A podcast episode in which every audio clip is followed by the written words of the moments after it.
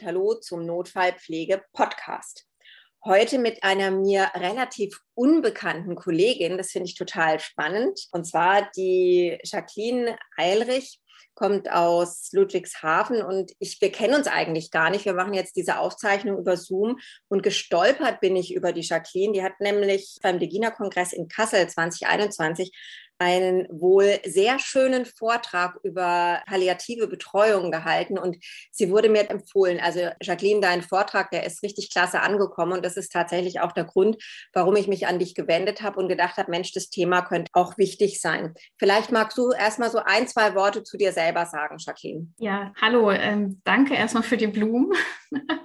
genau, du hast es ja schon gesagt, ich äh, arbeite in Ludwigshafen, das ist ein Maximalversorger in einer Notaufnahme und bin an dieses ganze Thema Palliativversorgung tatsächlich auch eigentlich nur über die Degina gekommen. Ich habe letztes Jahr meine Fachweiterbildung gemacht und, und abgeschlossen und äh, da kam dann über den Verteiler die Frage, wir haben noch Themen offen, wer möchte denn?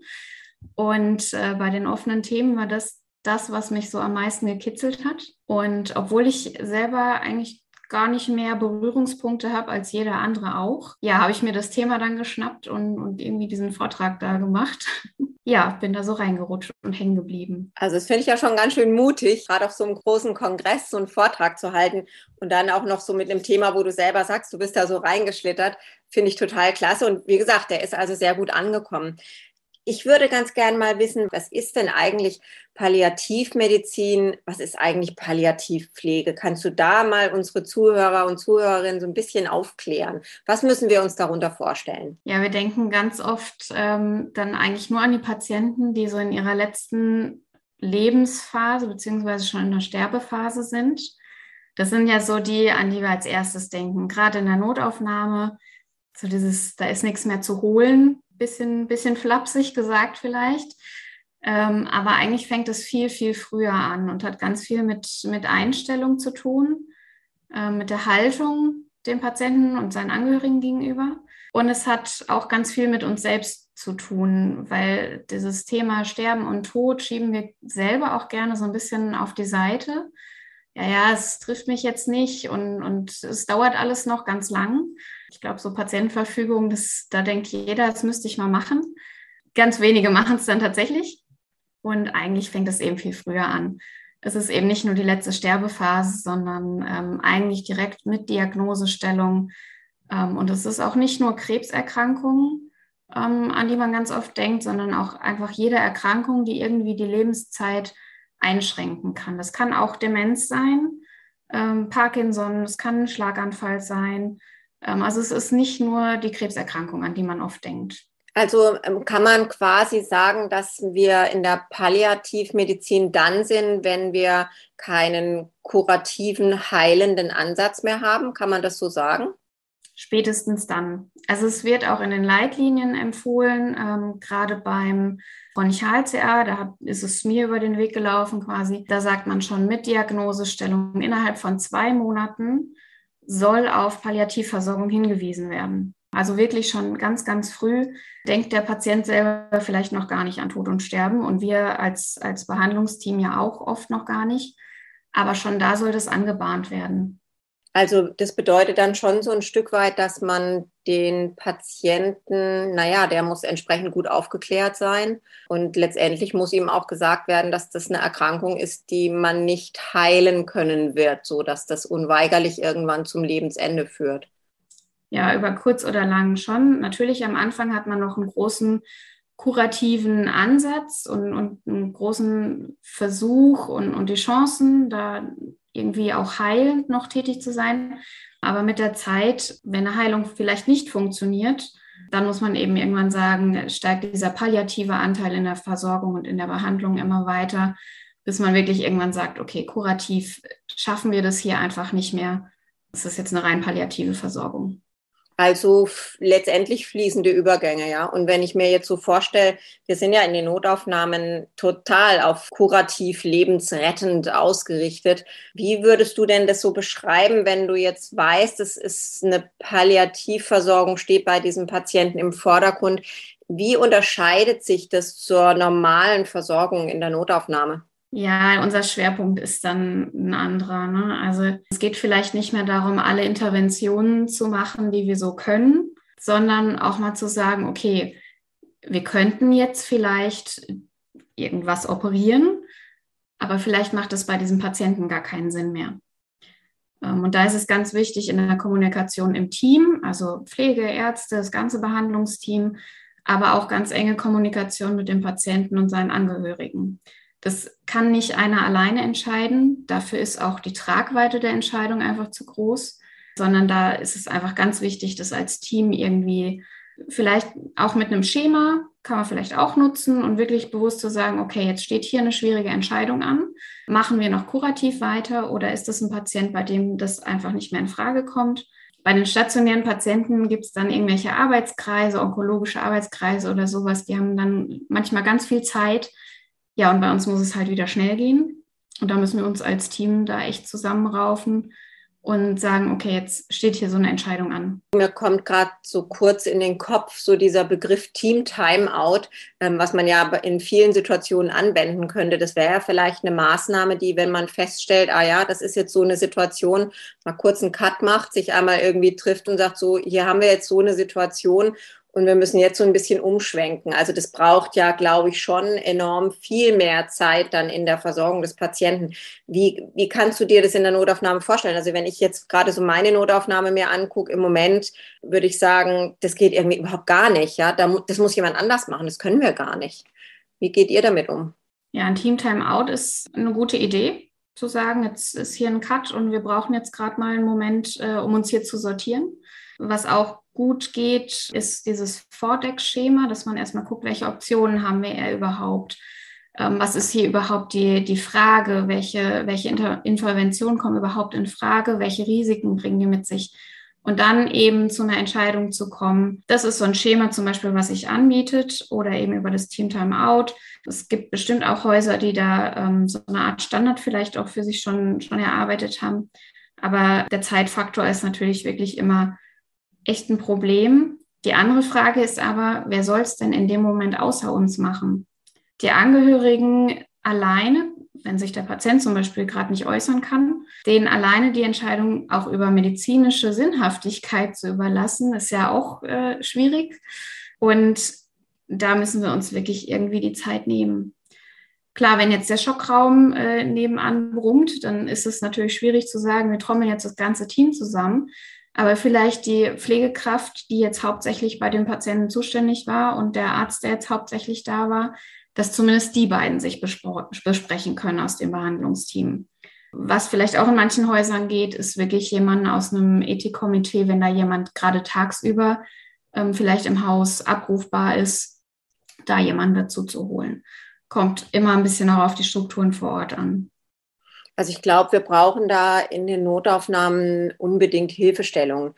Vielleicht macht es ja auch Sinn, sich mal so ein bisschen umzuschauen. Das hat ja auch ganz viel mit Ethik und Moral zu tun, was es da für Hilfestellungen gibt und vor allen Dingen auch sich, ja, ich sage mal so, wie du das Vordeckschema jetzt gerade schon genannt hast, auch Hilfen zu schaffen, äh, welche Dinge brauchen wir eigentlich auch, um solche Entscheidungen mittreffen zu können. Du hast jetzt gerade auch die Angehörigen angesprochen, manchmal sind die ja gar nicht da.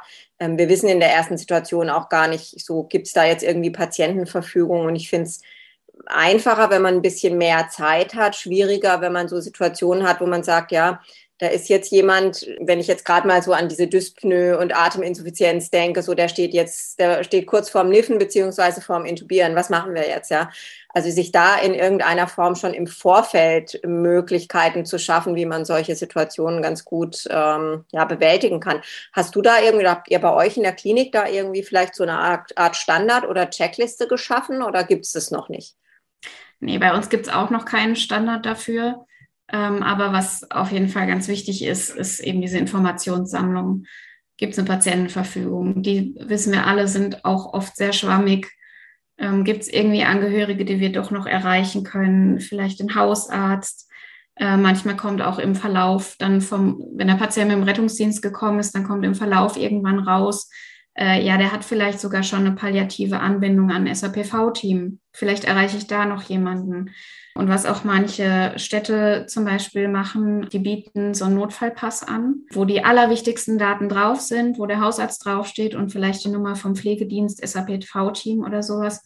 Da steht natürlich keine ausführliche Patientenverfügung drin, aber zumindest mal die wichtigsten Kontaktdaten. Und das ist auch was, was wir für unsere Häuser im Prinzip ja erarbeiten können. Einen kurzen Bogen, Pflegeanamnese machen wir alle, spätestens wenn Patienten auf Station gehen. Da, da können die wichtigsten Daten rein. Hm, also das ist ein ganz interessanter Punkt, den du gerade sagst. In der Digina hat sich nämlich jetzt gerade wieder wiederbelebt, reanimiert die AG Ethik. Dazu würde ich dich dann auch gerne noch einladen, Jacqueline, weil ich glaube, du hast da schon ganz viel Expertise erworben und ähm, wir haben ein erstes konstituierendes Treffen schon gehabt und da ist tatsächlich auch dieser Notfallpass nochmal wieder zur Sprache gekommen. Wir haben in der Digina mal so eine kleine Checkliste entworfen und die auch veröffentlicht. Das ist aber so ein bisschen vergraben wieder, weil wir ja alle mit Corona und allem anderen unheimlich viel zu tun haben. Aber ähm, ich finde, das ist ja nicht nur, also wenn ich mir so durchgelesen habe, was macht denn palliative Versorgung aus? Also so diese, diese teamzentrierte Arbeit, viel Kommunikation mit Angehörigen und so weiter, finde ich, die Art der Arbeit ist ja gar nicht mal so explizit speziell palliativ, sondern so wollen wir ja eigentlich mit allen Patienten umgehen. Ne? Und das schaffen wir eigentlich auch kaum.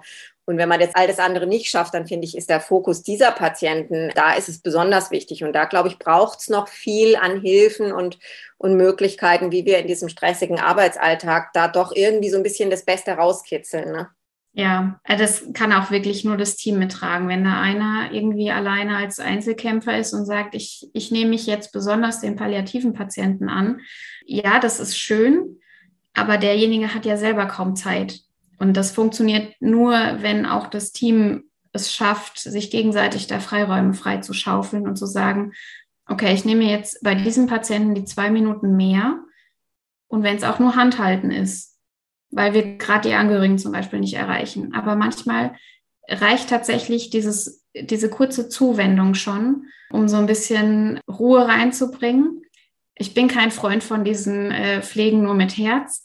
Das, das meine ich nicht. Aber manchmal ist das schon, schon eine Hilfe für den Patienten, Ängste zu nehmen, die ja dann auch gerade was Delirprävention zum Beispiel angeht, unheimlich hilfreich ist, wenn derjenige sich schon in der Notaufnahme ein bisschen besser aufgehoben fühlt.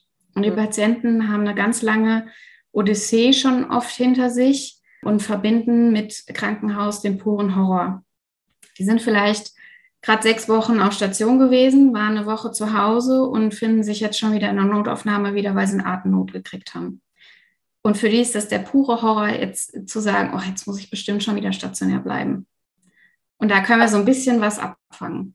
Ja, und ich glaube, das hat auch ganz viel damit zu tun, einfach mal innezuhalten und in diesem, in diesem Gerenne, was wir in der Notaufnahme haben, da sehen wir ja die einzelnen Leute gar nicht mehr. Das ist ja wirklich ein, eine Fließbandarbeit, dass man innehält, um, um demjenigen auch die entsprechende Wertschätzung und Aufmerksamkeit entgegenzubringen. Da haben es andere vielleicht etwas leichter ne? und das auch so sensibel mit anzunehmen. Ja. Also ich halte es für auch ein super, super wichtiges und schweres Thema. Und ich würde mich freuen, wenn wir vielleicht auch gemeinsam von der AG Ethik, wenn du da Lust zu hast, vielleicht noch mal ein bisschen weiter an dem Thema arbeiten können, was so Checklisten oder so ähm, Hinweise angeht. Ich habe zum Beispiel gerade so ein Ereignis in Erinnerung, da ging es eben auch um einen Patienten, der super schwer Luft kriegte, stark vorerkrankt war und stand eben im Raum, ob man jetzt intubiert oder nicht. Und der Arzt saß in dem Raum mit und hat mit den Angehörigen telefoniert. Und da kommen dann ja so Äußerungen von wegen, ja, dann kriegen wir ihn nicht mehr von der Beatmung weg, er ist eh im Sterbeprozess. Und da habe ich so gedacht, boah, wie wenig wertschätzend ist das, das neben dem Patienten zu machen. So. Also, dass man vielleicht auch so eine Art Umgangsknigge nochmal entwirft für solche Situationen. Ich glaube, das, das war von dem Kollegen überhaupt gar nicht böse. Ja, das war halt in dem Stress, aber irgendwie ja unbedacht, so dass man solche Situationen eben vermeidet. Ne? Für uns sind diese, diese Situationen ja auch total alltäglich. Ne? Für uns ist das, als würden wir einkaufen gehen. Und, und so flapsig spricht man dann ja auch manchmal darüber. Aber für den Angehörigen ist es gerade gerade eine völlige Ausnahme- und Extremsituation. Und die brauchen eine ganz andere Kommunikation. Da kann ich nicht sagen, ja, der äh, wird auf ewig da in der Beatmung bleiben, wenn wir das jetzt machen Für ja. den Patienten selber ist es ja auch komisch, wenn der, also wir, wir, wissen ja nicht, was die Menschen in ihrer, in ihrer vielleicht auch Sterbephase da noch mitbekommen und wenn dann so über denjenigen hinweg gesprochen wird, als sei er nicht da, das finde ich also auch schon immer sehr, sehr schwierig. So, das habe ich schwer aushalten können in dem Moment. Da ist es dann aber auch tatsächlich, finde ich, auch an uns, da mal reinzugrätschen und vielleicht mal den Arzt am Kittel zu zuppeln und zu sagen, okay, jetzt gehst du vielleicht mit deinem Telefon mal kurz in einen anderen Raum. Genau. Das ist hier nicht der richtige Ort.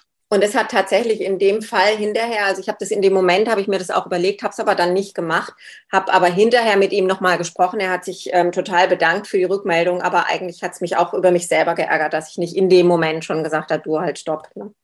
Gibt es denn eine Möglichkeit für Notfallpflegekräfte, sich noch intensiver in, in, in einer Art Ausbildung mit dem Thema zu beschäftigen? Also prinzipiell, klar, es gibt, gibt die Möglichkeit, auch eine Palliativ-Fachweiterbildung zu machen, ist aber natürlich auch eine Hausnummer. Jetzt sind wahrscheinlich auch viele Häuser damit beschäftigt, erstmal Notfallpflege weiterzubilden. Das bindet auch viele Ressourcen und letztendlich ähm, ist es ja, hängt es ja dann oft doch am, am, persönlichen Engagement, sich näher damit zu beschäftigen. Es gibt schon viel Literatur ähm, zu dem Thema. Allerdings muss man auch da sagen, viel, was sich auf Intensivstationen bezieht und gar nicht so viel, was auf die Notaufnahme gemünzt ist wo man dann natürlich immer gucken muss, ist das jetzt übertragbar auf unsere Situation? Wie viel aus dem Rettungsdienst kann man davon tatsächlich übernehmen zum Beispiel? Und das ist vielleicht auch für uns oder für, für die klinisch Forschenden auch ein Arbeitsauftrag zu sagen, wir gucken uns gerade bei diesem Schwerpunkt auch die Notaufnahmen nochmal genauer an. Vielleicht braucht es auch einfach mal nicht so eine ganz kompakte Fachweiterbildung, Palliativpflege, sondern eine Kurzfortbildung, wo man vielleicht auch zunächst mal sensibilisiert und nochmal so ein bisschen zum Nachdenken anregt, wie gehen wir eigentlich mit unseren Patienten um und gibt es da vielleicht auch ganz einfache Möglichkeiten, ein bisschen mehr patientenorientiert und ganzheitlich äh, einen Ansatz zu haben. Ne? Kommunikation gibt es viele Schulungen. Ähm, aber ich glaube, was auch eine wichtige Frage ist, wie gehen wir nicht nur mit den Patienten um, sondern auch mit uns in den Situationen? Weil das ja auch ganz oft Sachen sind, die uns über die Füße fallen und, und wo wir vielleicht nach dem Dienst überraschter sind, wie, wie sehr uns das doch mitnimmt. Gerade wenn es vielleicht um junge Patienten geht, dass man da doch mehr dran knapst. Ich glaube, da, da muss man tatsächlich gerade auch als Team wirklich gucken, wie, wie gehen wir damit gemeinsam um hat ähm, das Konzept der grünen Kügelchen, kennst du vielleicht, ganz viel mit, mit Resilienz zu tun und, und wie schaffen wir es, dass wir uns selber als Team in dem Moment fit halten, dass ich überhaupt in der Lage bin, mit diesen Patienten und mit den Angehörigen umzugehen. Ja, wir haben schon in dem äh, vorigen Podcast einen Podcast auch mit der Manuela Friesdorf gemacht, auch zum Thema Resilienz. Und ähm, in der Digina gibt es auch dieses Empty-Projekt, wo man sich, wenn man selber mal wirklich betroffen ist, auch hinwenden kann und mit jemandem ganz neutralem fernweg sprechen kann. Halte ich auch für einen ganz, ganz wichtigen Punkt. Einfach das Team, glaube ich, ganz wichtig. Wir machen zu wenig Nachbesprechungen. Wir sorgen uns oft zu wenig um uns selbst. Also da machen wir jetzt ein Fass auf und ich glaube, das machen wir jetzt nicht mehr auf, Jacqueline. Ich finde, du hast uns schon mal einen sehr, sehr schönen Einblick gegeben in die Möglichkeiten und so, so ein paar Eckpunkte, was, was ist wichtig, was müssen wir beachten. Ich kann mir gut vorstellen, dass wir beide uns vielleicht in der AG Ethik nochmal wieder treffen und ähm, hoffe natürlich auf den nächsten Kongress. Dann danke ich dir ganz, ganz herzlich für den Podcast und wünsche dir für deine Arbeit in Ludwigshafen weiter alles Gute, bleib gesund. Bis denn, bis die Tage. Bis dahin. Danke.